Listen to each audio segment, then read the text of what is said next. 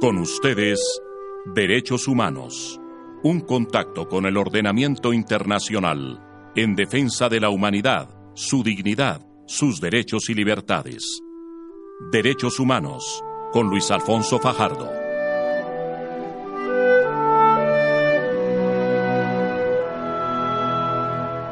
Derechos Humanos, eh, la voz del derecho. Hoy haremos un programa, igual que en el programa de debates constitucionales, en este desafortunadamente señalando los errores de la Corte Constitucional en el reciente fallo el, donde desconoce los derechos laborales de las trabajadoras de, de, las madres comunitarias, pero en este programa de la voz del derecho, celebrando desde luego que la Corte Constitucional en sala plena declaró inexequible bajo el argumento conforme el cual se estaría violando la reserva de ley estatutaria establecida en el literal A del artículo 152 de la Constitución, el título sexto del nuevo Código de Policía, que hace referencia al derecho de reunión. Los efectos de esta edición se difieren eh, y tiene unas consecuencias importantes y de igual manera declaró inconstitucional el artículo 162 del mismo código que hace referencia al ingreso a los inmuebles con orden escrita. Nos acompaña hoy en la voz del derecho eh, uno de los protagonistas justamente de esta demanda, el doctor Kenner Burbaro Villamarín, eh, un profesor con experiencia en temas de derechos humanos ya de más de 20 años y que actualmente es el director del Observatorio de Intervención Ciudadana Constitucional de la Universidad Libre y quien fue uno de los demandantes justamente de este código. Doctor Kenneth Burbano, bienvenido a los micrófonos de La Voz del Derecho. Doctor Fajardo, muy buenos días. Los saludo de manera especial y de igual manera eh, a sus eh, escuchas de La Voz del Derecho. Gracias, doctor Kenneth. Eh, pues realmente estamos celebrando, doctor Kenneth, que usted como junto a otros, otros especialistas que han demandado algunos de los artículos del código, eh, pues esté logrando y está surtiendo un efecto realmente importante pues desde luego nosotros conocemos su posición porque aún en los debates del el Congreso de la República usted manifestó en múltiples conferencias y en, en espacios académicos eh, la inconstitucionalidad de algunos de estos artículos y finalmente pues materializó esta, esta, esta inconformidad en demandas que es como realmente operan el derecho frente a algunos artículos del código. Cuéntenos un poco sobre, sobre esta demanda, doctor Kenneth. Gracias, doctor Fajardo. Sí, efectivamente, el Observatorio de Intervención Ciudadana Constitucional de la Facultad de Derecho de la Universidad Libre eh, demandó eh, los artículos 47, 48, 53, 54 y 55 del Código de Policía, la, Ley 1801 de 2016, y eh, estos artículos están referidos específicamente, o están insertos específicamente, en el título 6 que habla sobre el derecho de reunión en ese estatuto policial. A su vez, eh, también el observatorio demandó la norma del artículo 162 del código, que es una norma que está referida al, ingreso a inmuebles con órdenes escritas de alcaldes. Entonces son dos grupos de normas eh, que el observatorio demandó. Eh, doctor Kenneth, eh, cuéntenos eh, los argumentos jurídicos que usted presentó a la Corte Constitucional y que finalmente fueron validados y tomados en cuenta por la Corte en este fallo. sí, señor. vamos a hablar entonces, en primer lugar, del derecho de reunión. El derecho de reunión, manifestación y protesta en Colombia es un derecho que tiene una salvaguarda constitucional prevista en el artículo 37 de la Constitución de los colombianos. Y ha dicho la Constitución que este es un derecho fundamental. Entonces acontece que en Colombia, cuando se trata de la regulación de derechos fundamentales, de los mecanismos para su protección, ha dispuesto el artículo 152 de la Constitución Política que debe hacerse esta regulación a través de leyes estatutarias. Los códigos en Colombia, por mandato del artículo 150 de la Constitución Política, son leyes ordinarias. Pero, digamos, los ciudadanos preguntarían, ¿cuál la diferencia en que un asunto esté regulado por una ley ordinaria como el Código de Policía o que se haga a través de una ley estatutaria? La diferencia estriba en varias eh, situaciones. Primero, la especial protección que merecen ciertos temas, entre ellos los derechos fundamentales. Dijéramos por la importancia, por lo que significa, dijéramos, para la vida de los ciudadanos y la vida de las personas. Dos, que cuando se tramita por leyes estatutarias se entiende que hay un mayor nivel de participación de los ciudadanos. Tres, que debe tramitarse por, en una sola legislatura en el Congreso de la República y ser aprobada por la mayoría absoluta del Congreso. Y cuatro, un aspecto que es en verdad muy importante, que es que el proyecto de ley estatutaria tiene control previo de constitucionalidad por la honorable Corte Constitucional. Entonces esto genera en, la vida real que digamos el asunto de los derechos fundamentales no esté sometido como al ajetreo ni del gobernante del de turno ni a los cambios que puedan acontecer, dijéramos de manera súbita en el trasegar legislativo, sino que se le da entonces permanencia, se le da entonces seguridad a los derechos. Ese, doctor Fajardo, es como la, la, primera parte. La segunda, si usted me lo permite, de una vez lo voy a explicar, tiene que ver con un asunto, y es quién debe regular, quién debe regular ese derecho de reunión y manifestación. Hay una cláusula de reserva por parte de la Constitución colombiana donde dice que ese derecho solamente lo puede regular el Congreso de la República. Lo debe hacer a través de ley estatutaria, pero hay una reserva especial para que solo sea el Congreso de la República.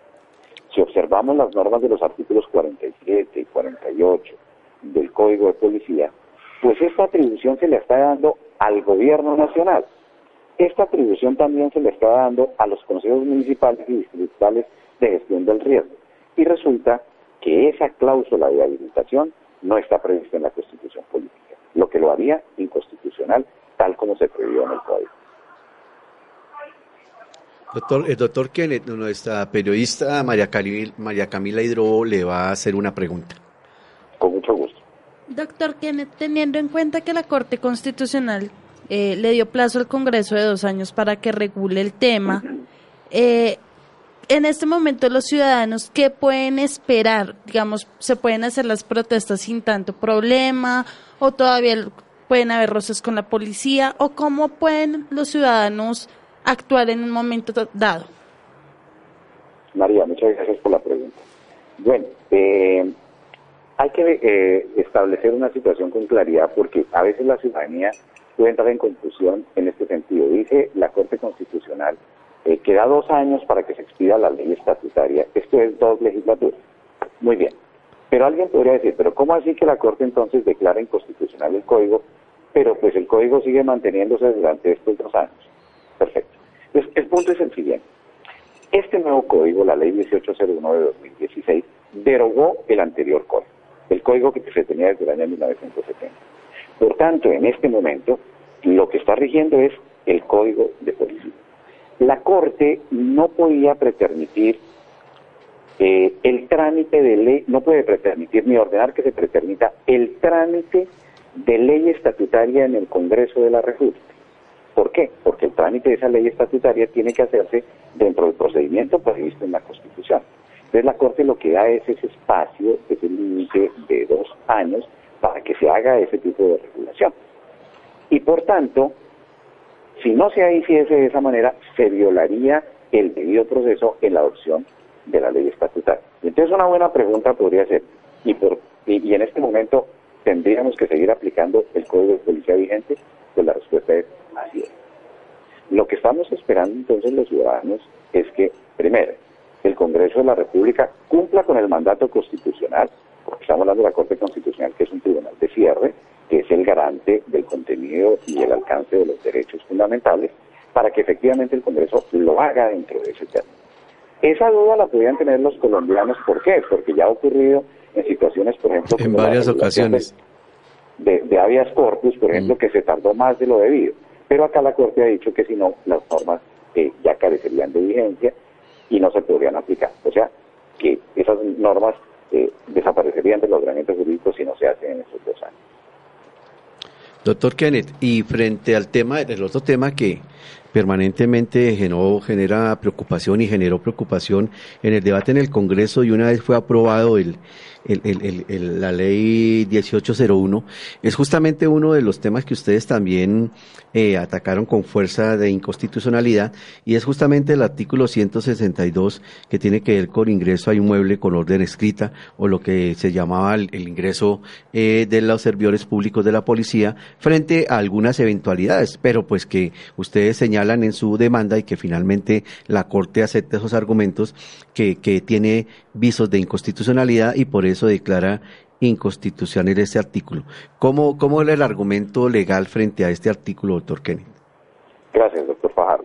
Mire, eh, el artículo 162 se refiere a que los alcaldes podrán dictar mandamiento escrito para el registro de domicilios o de sitios abiertos al público y la normatividad prevé nueve casos en lo que eh, eh, nueve casos dentro de los cuales pues se debe sujetar esta posibilidad de ingreso a esos domicilios.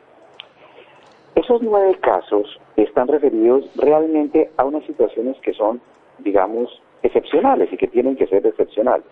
Por ejemplo, para aprender a una persona con una enfermedad mental que se encuentra en un episodio de enfermedad o de crisis. Por ejemplo, para practicar inspecciones ordenadas en procedimientos de policía. También la norma dice eh, para que se puede hacer para examinar instalaciones de energía eléctrica, de gas, de chimeneas, de hornos. Bueno, son los nueve casos que contempla el, artículo 162. Entonces, ¿qué pasa? En Colombia, la protección de las personas en cuanto a su libertad, en cuanto a su domicilio, tiene una cláusula de protección en el sentido de que solamente a las personas se las puede detener, privar de la libertad o su domicilio pueda ser registrado en virtud de orden escrita de autoridad judicial competente. Muy bien, el artículo 162 entonces habilita a los alcaldes para que puedan dar esas órdenes escritas para el registro del domicilio. Inicialmente entonces, ¿qué diríamos? Esa atribución no la tiene el alcalde y tendría que buscar la orden de la autoridad judicial. Pero si somos consecuentes en la vida real, ¿qué es lo que va a ocurrir? Pues realmente si estamos ante una circunstancia, por ejemplo, de unas instalaciones de energía eléctrica, de hornos o de estufas o de calderas, pues le queda muy difícil a la autoridad de policía ir a conseguir la orden de un juez para ingresar al domicilio. Casi que se vuelve negatoria la función de la policía. Pero hay que tener cuidado con esto. Una cosa es que se pueda dar ese tipo de orden para ingresar al domicilio por parte de los alcaldes y otra cosa muy distinta es que desaparezca el control judicial. Inclusive en la demanda alcanzamos a señalar que ese, que ese control podría ser de carácter posterior, pero no puede desaparecer. Ahora, ¿cuál es el riesgo? El riesgo es que son autoridades de policía en Colombia, los alcaldes, los gobernadores, también son los comandantes de estación, los inspectores de policía, lo podría ser el comandante del CAI, el subcomandante del CAI. Y si el alcalde es autoridad de policía y le va a dar la orden a los policías, eh, digamos en términos sencillos, uniformados, es como si una autoridad se estuviese dando una orden para sí misma. Claro. Dicho en, dicho en otros términos, no existiría el control. Y eso evidentemente en un Estado de Derecho, en un Estado donde hay un sistema de frenos y contrapesos, pues evidentemente lo que se trata de preservar aquí es el domicilio. Por tanto, la orden del juez no puede desaparecer. Teníamos aquí una preocupación sobre esta norma del artículo 162, que dicho sea de paso, pues nos hemos enterado un poco por los medios de comunicación eh, de que efectivamente esta norma fue declarada inconstitucional. Pero también es importante tener en, eh, pues a la mano pues el fallo, ¿no? Porque eh, estar hablando así como por noticias de prensa es un poquito complicado. ¿Por qué? Porque de cierta manera esta norma ya aparecía en el Código de Policía anterior mm. y había tenido un aval constitucional en la sentencia C24 de 1994, solo que pues no se podía alegar la cosa juzgada constitucional porque aquí hay otras circunstancias. Y si la Corte pues lo declaró inconstitucional, nos parece que estamos por un buen camino y la decisión de la Corte sería, digamos, acertada. Eh, doctor Kenneth, entonces, eh, frente a este artículo sucederá lo mismo que con con el, con el título sexto, y es que tiene vigencia hasta que se despida esta ley estatutaria o definitivamente ya la Corte Constitucional cerró este tema. Eh, según lo que tenemos entendido, y nos toca trabajarlo así, doctor Fajardo, al parecer, por lo que se dice por los medios de comunicación, y tengo entendido que el señor presidente de la Corte Constitucional ya dio unas declaraciones en el sentido de que este artículo había sido declarado inconstitucional, nos parece que la racionalidad aquí es distinta. ¿Por qué? Porque es que para este asunto no hay necesidad de tramitar ley estatutaria. Para este asunto no hay necesidad. Para el derecho de reunión, manifestación y protesta sí. Porque así lo dice la Constitución. Aquí estamos ante un asunto puramente administrativo. Lo que interpretamos nosotros es que este artículo ha sido declarado inconstitucional y evidentemente pues sale del ordenamiento jurídico a partir de la sentencia. Pero tenemos, digamos, un inconveniente, es que no tenemos la sentencia más. Entonces, inmediatamente se produzca la sentencia, si fue declarado inconstitucional, este artículo sale del ordenamiento jurídico. Yo creo que tendremos que esperar por ahí unos 3, 4 meses, doctor Kenneth, para que salga finalmente la sentencia esperemos que el tiempo sea menor, doctor Fajardo, eh, para, que la, para tranquilidad de los ciudadanos y para seguridad del ordenamiento jurídico. Claro que sí. María Camila tiene otra pregunta, doctor Kenneth. Gracias. Doctor, y en el caso de los vendedores ambulantes, que también fue otro de los, de los peros que puso la Corte, ¿cómo va a ser ahora? Porque pues se supone que los alcaldes deben crear un plan de reubicación para los vendedores ambulantes, pero sí que eh, la Corte señaló que de todas modos se pueden imponer las multas. Entonces, ¿cómo sería y la dinámica en la que entran los vendedores ambulantes? Bueno, muy bien. Eh, es importante anotar que nosotros no demandamos esa norma eh, que tiene que ver con la regulación de vendedores ambulantes, no hizo parte, dijéramos, de la demanda que nosotros presentamos en, en la Corte Constitucional, pero lo que tenemos entendido es que eh, se refiere a eso que se llama el comportamiento eh, de los ciudadanos en relación con el espacio público. O sea, eh, la norma lo que va a regular es los comportamientos contrarios al ciudadano e integridad del espacio público, que es como lo denomina el Código de Policía. Sobre esto, entonces, si usted me lo permite, yo simplemente daré un comentario como ciudadano y no como demandante, porque nosotros no fuimos los que demandamos este artículo. Y bueno, el punto es básicamente el siguiente.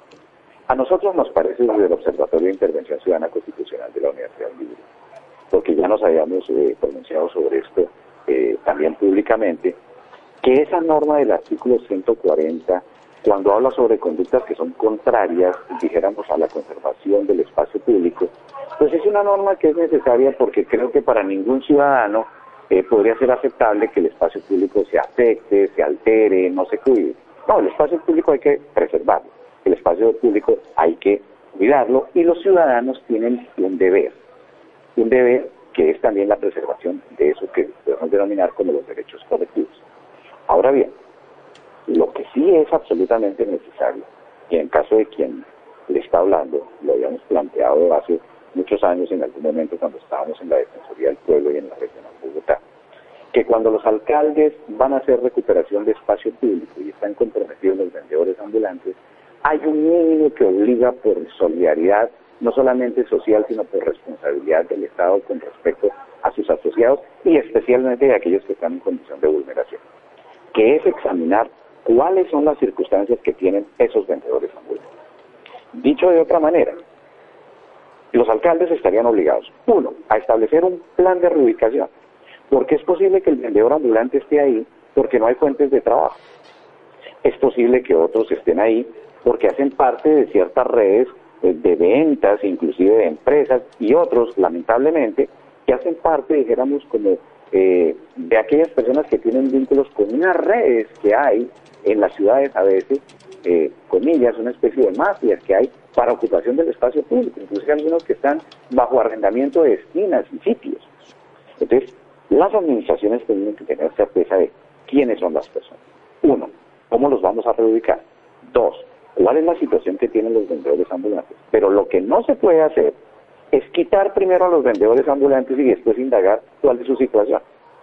Porque evidentemente eso genera, eh, dijéramos, un, un, desfase, no solamente social, sino que ciertamente hay un atropello por parte de las autoridades.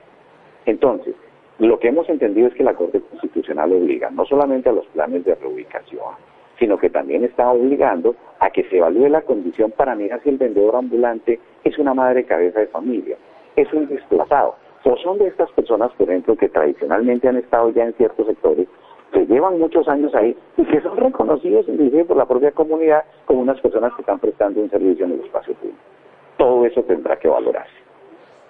Doctor Kenneth, dentro de las apreciaciones que usted hacía inicialmente antes de ser aprobada la ley, ¿había otros elementos que, que usted considera que siguen siendo eh, inconstitucionales o presunción de inconstitucionalidad y sobre los cuales todavía los, los ciudadanos, los abogados y las, eh, los grupos de, de, interés público de las universidades puedan seguir trabajando este tema, doctor Kenneth? Sí, yo creo que este código eh, lo tenemos lo tenemos para, para un tiempo y hay que hacer un análisis detenido. Tenemos una preocupación general en el Observatorio de Intervención Ciudadana Constitucional de la Universidad Libre, que es que cuando se van a adoptar estas normas, y como diría la Constitución, cuando se van a afectar a las personas en aquellos asuntos que le interesan, ¿no? Cuando se van a generar entonces ese tipo de afectación, lo que sería lógico es un amplio debate ciudadano. O sea, eh, si el código se va a adoptar, comillas, dijéramos algo así como unos procedimientos muy rápidos, dispense la expresión, y vamos a pipitrear una serie de artículos de una noche para otra, y se excluye, dijéramos, la participación ciudadana, pasan cosas como las que están ocurriendo.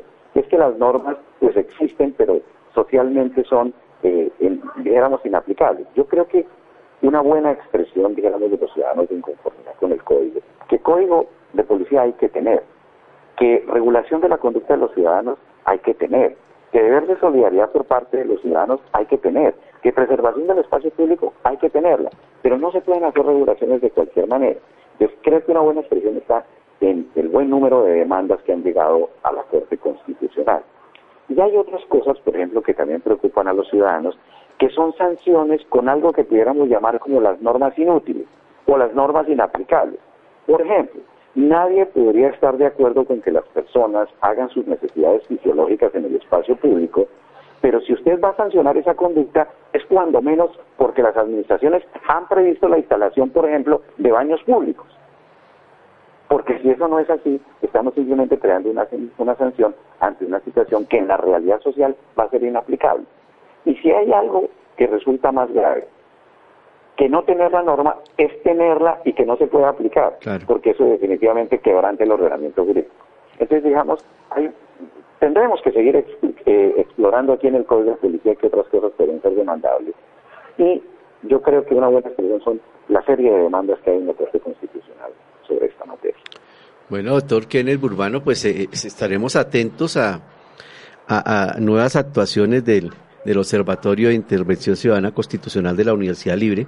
Me imagino que están preparando otros temas, lo cual eh, fortalece la, democracia porque justamente eh, la ciudadanía y las universidades son un factor importantísimo casi fundamental en el desarrollo eh, de la democracia y la posibilidad de que desde los espacios de justicia se permitan eh, estos debates. Muchas gracias, doctor Kennedy, y como siempre, eh, bienvenido acá a los espacios de la voz del derecho. doctor Luis de María, muchas gracias por la entrevista. Sí, es como lo dice usted, doctor Fajardo, hay un compromiso institucional, no solamente de nuestra Universidad Libre, eh, del Observatorio de Intervención Ciudadana Constitucional, sino en general de las universidades colombianas para la protección de los derechos de las personas. Seguiremos en este ejercicio y usted sí que lo entiende bien porque usted es un líder y un defensor de los derechos humanos, una persona muy comprometida con el ejercicio de los derechos de los ciudadanos. A ustedes muchas gracias. Gracias, doctor Kenneth, muy amable. Hacemos una pausa y ya regresamos. Derechos humanos en la voz del derecho. Hoy las sentencias de inconstitucionalidad de la Corte Constitucional sobre la Ley 1801 del 2016. Estás escuchando desde Bogotá, capital de la República de Colombia, La Voz del Derecho, radio especializada.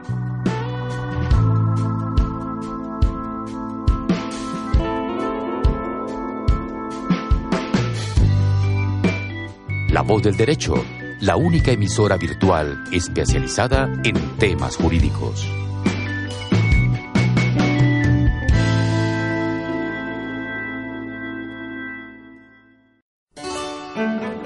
La voz del derecho te recuerda que la afiliación al Sistema General de Seguridad Social en Salud es obligatoria para todos los residentes en Colombia.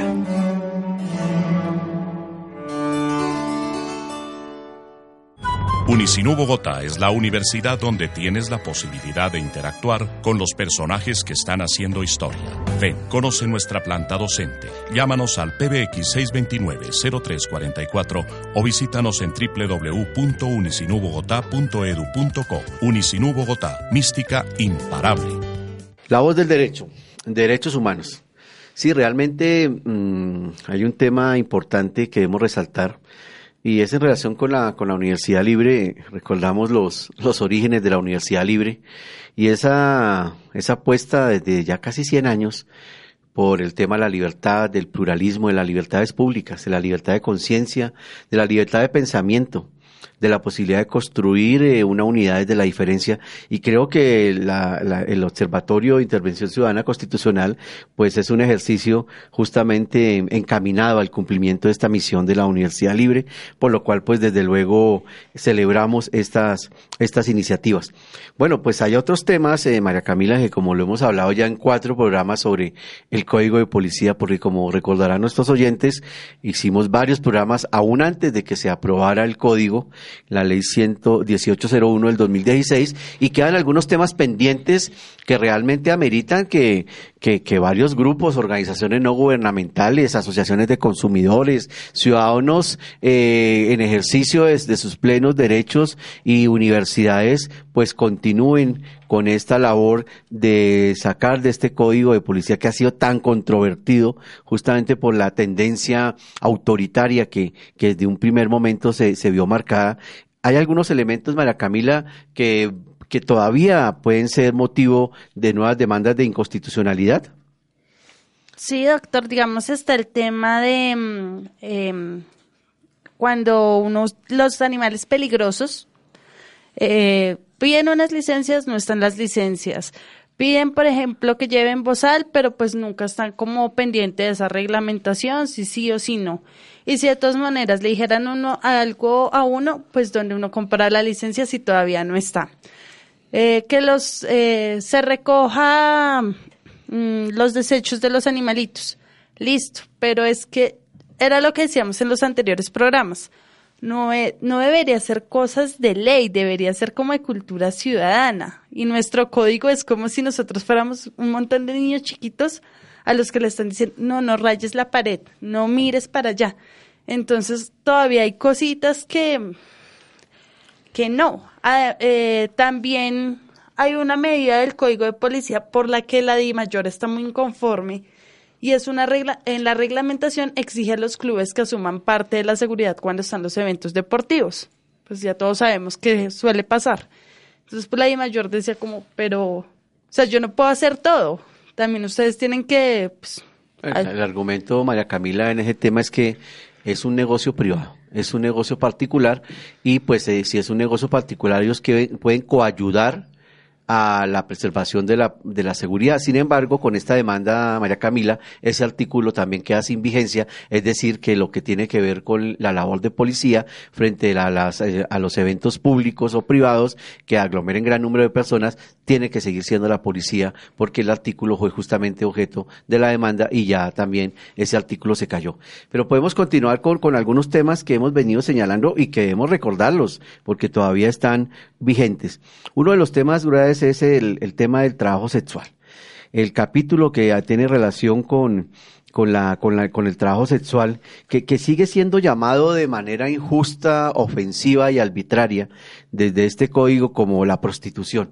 Ese concepto de prostitución, queridos oyentes, ya lo hemos discutido varias veces, tiene una connotación diferente a la que tenía hace dos mil años cuando se escribieron los textos del Nuevo y el Antiguo Testamento.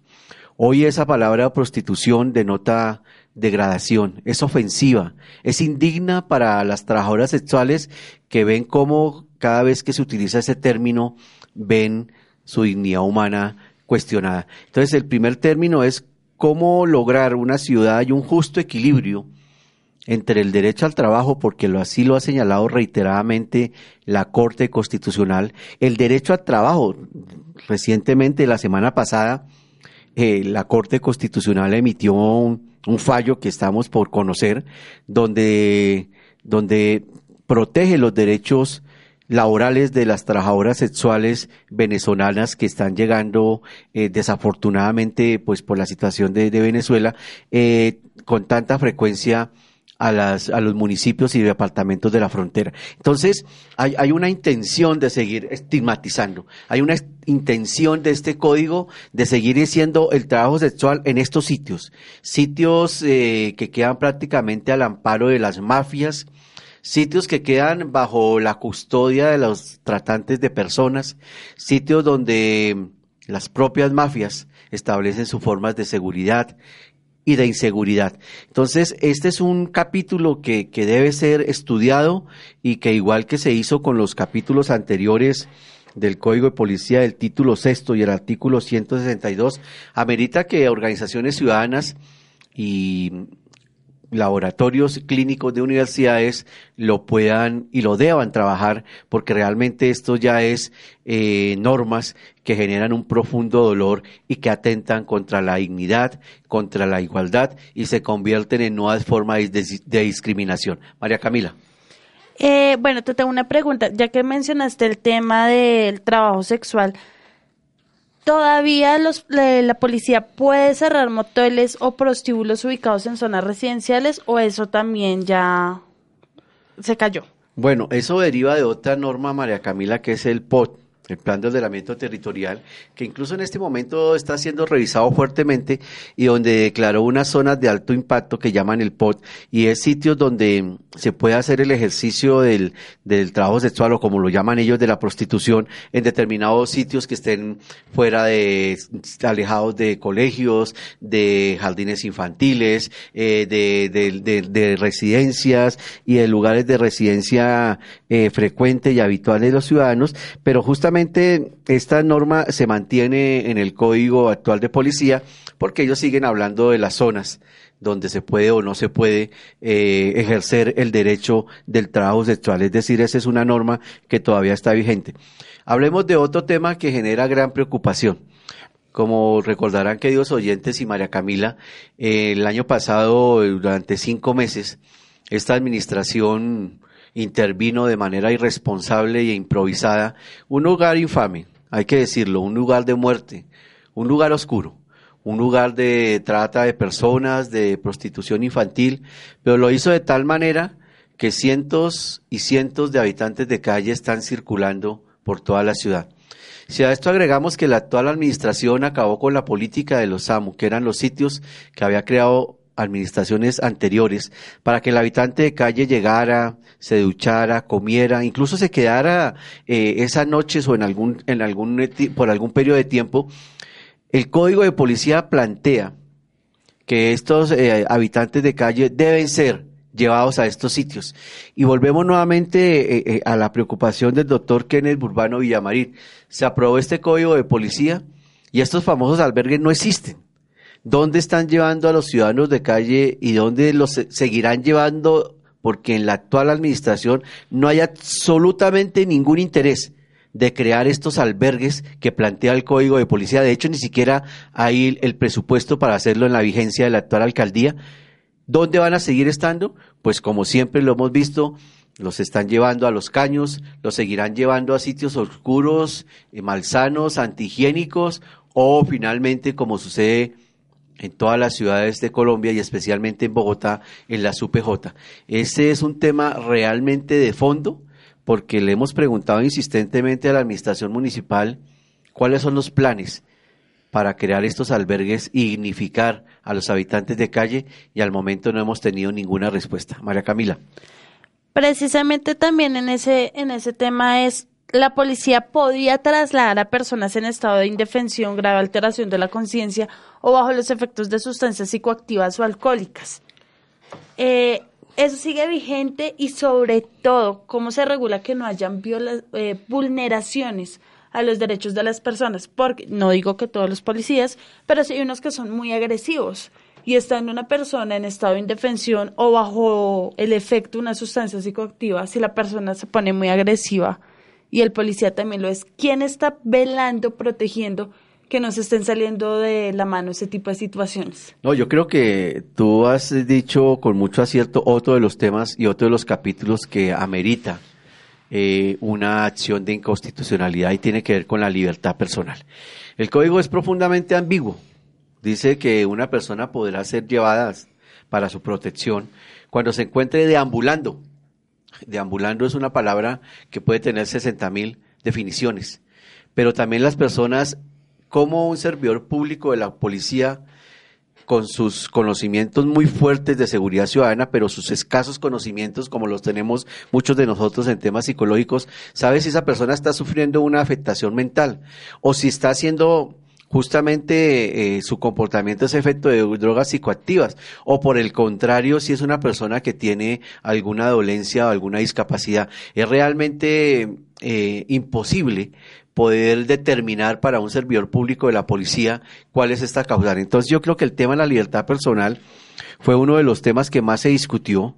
Eh, nosotros señalamos con insistencia durante el trámite de la ley, del proyecto de ley en el Congreso, que se deberían, deberían acabar de una vez por todas esos famosos sitios de reclusión temporal que aquí eh, en Bogotá y en algunas ciudades se siguen, se siguen utilizando para llevar eh, personas presuntamente para su protección, que son las famosas unidades permanentes de justicia, las UPJ, pero que se han convertido realmente en evidencia de discriminación, porque en las visitas que hemos hecho en algunos momentos cuando hemos sido también parte de, órganos de control o de organizaciones de derechos humanos, los que terminan llegando allá, María Camila, son trabajadoras sexuales, habitantes de calle, presuntos consumidores, es decir, es la evidencia de un elemento de discriminación gravísimo. Y estas son las personas, María Camila, que van a terminar sí, en las UPJs, con todo lo que ha sucedido en las UPJs, maltrato físico, sexual, videos de comportamiento abusivo de violencia sexual contra los jóvenes que llegan a la UPJ, homicidios que han sucedido en la UPJ, incluso violaciones sexuales. Pero ese es bueno un tema del Código de Policía y por eso estos tipos de detenciones que llaman preventivas o para la protección de la persona se siguen manteniendo en el Código.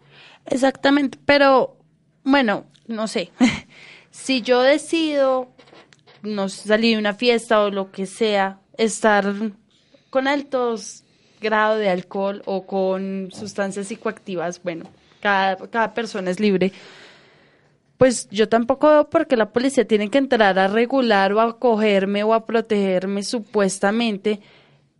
Y personalmente siento que me sentiría más indefensa si alguien que está protegido por la ley, que tiene un cargo mucho más alto, que es mucho más fuerte incluso que yo, me lleva entonces también es como realmente que sea una protección, una garantía para uno como ciudadano, no lo siento que sea.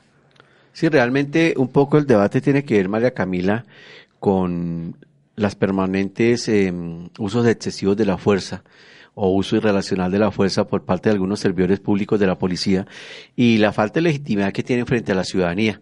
Hace apenas unos días, eh, María Camila, tú recuerdas una manifestación pacífica de personas en condiciones de discapacidad cuando un servidor público de la policía activó una, una, una, una granada de humo eh, una bomba de humo y, y, pues el servidor público de la policía está bien, se está siendo disciplinado y estos hechos son los que generan que la población no tenga confianza en los servidores públicos de la policía. Y ese es un tema más de cultura ciudadana, pero también de responsabilidad de los mismos servidores públicos de la policía que a veces están actuando en contra de la ciudadanía. Hay dos temas ya para terminar, María Camila, que, que, deben ser motivos de trabajo por estas organizaciones sociales y por las universidades, como, como, como mucho lo señaló el doctor Kenneth, y uno tiene que ver con este tema de las multas. El tema de las multas es un invento un poco extraño.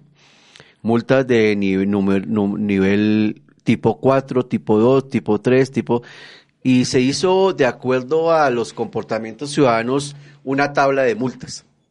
Esta tabla de multas seguramente eh, ya eh, eh, estuvimos, estamos en la época de la pedagogía, pero realmente genera gran preocupación. jóvenes, a veces sin cédula de ciudadanía, pueden ser multados o llevados a la UPJ. personas que cometan, ¿cómo se establece y cómo logra que este tipo de multas funcionen. Yo me imagino que estarán pensando en un modelo muy parecido a las de las multas de tránsito, con comparendos, con comparanderas, que además ya las tienen, las comparenderas ya las tienen, pero este tema genera preocupación especialmente es por los temas de corrupción.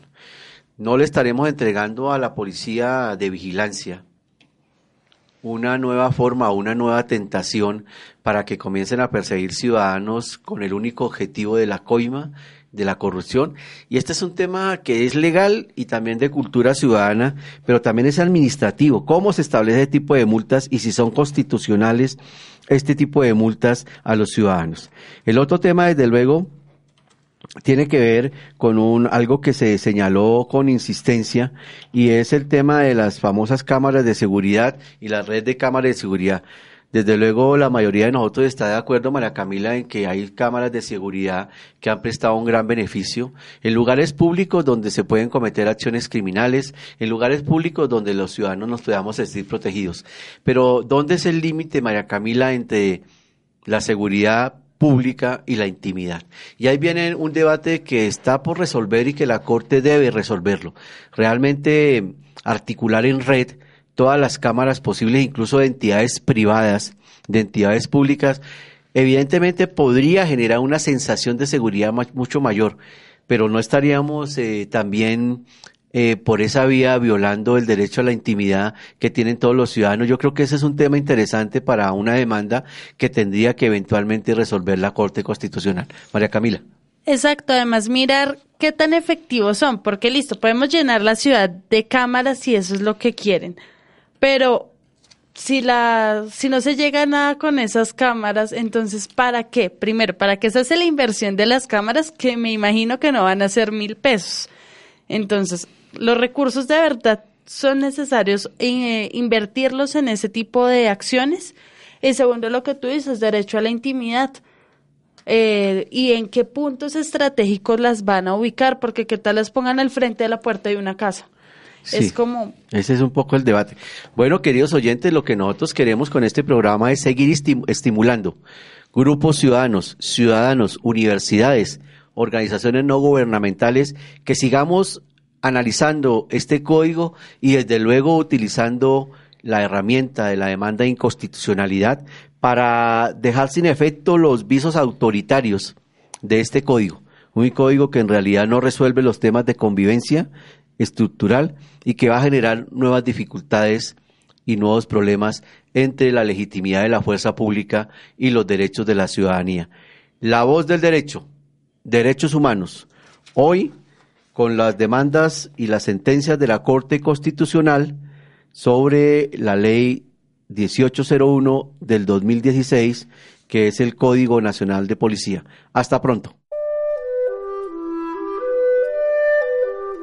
Escucharon Derechos Humanos, un contacto con el ordenamiento internacional en defensa de la humanidad, su dignidad, sus derechos y libertades.